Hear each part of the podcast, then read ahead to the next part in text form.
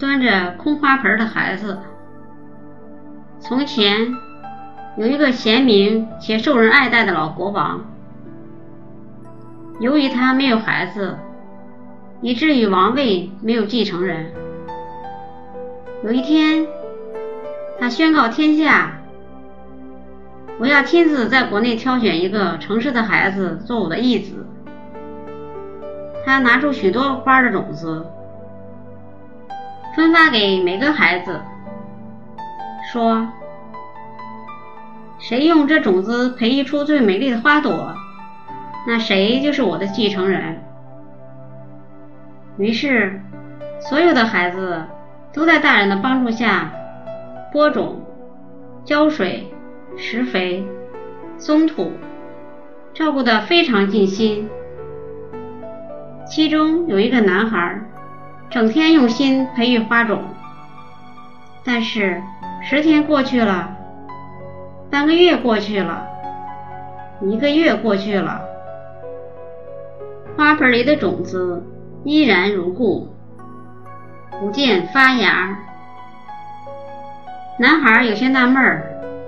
就去问母亲，母亲说：“你把花盆里的土壤换一换，看看行不行？”男孩换了新的土壤，又播下了那些种子，仍然不见发芽。国王规定鲜花的日子到了，其他孩子都捧着盛开鲜花的花盆涌上街头，等待国王的欣赏。只有这个男孩站在店铺的旁边，手捧空空的花盆，在那儿流着眼泪。国王见了，便把他叫到跟前，问道：“你为什么端着空花盆呢？”男孩如实的把他如何用心培育种子却不发芽的经过告诉了国王。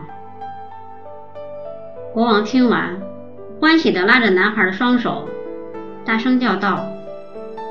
这就是我忠实的儿子，因为我发给大家的种子都是煮熟了的。后来，这个男孩继承了国王的王位。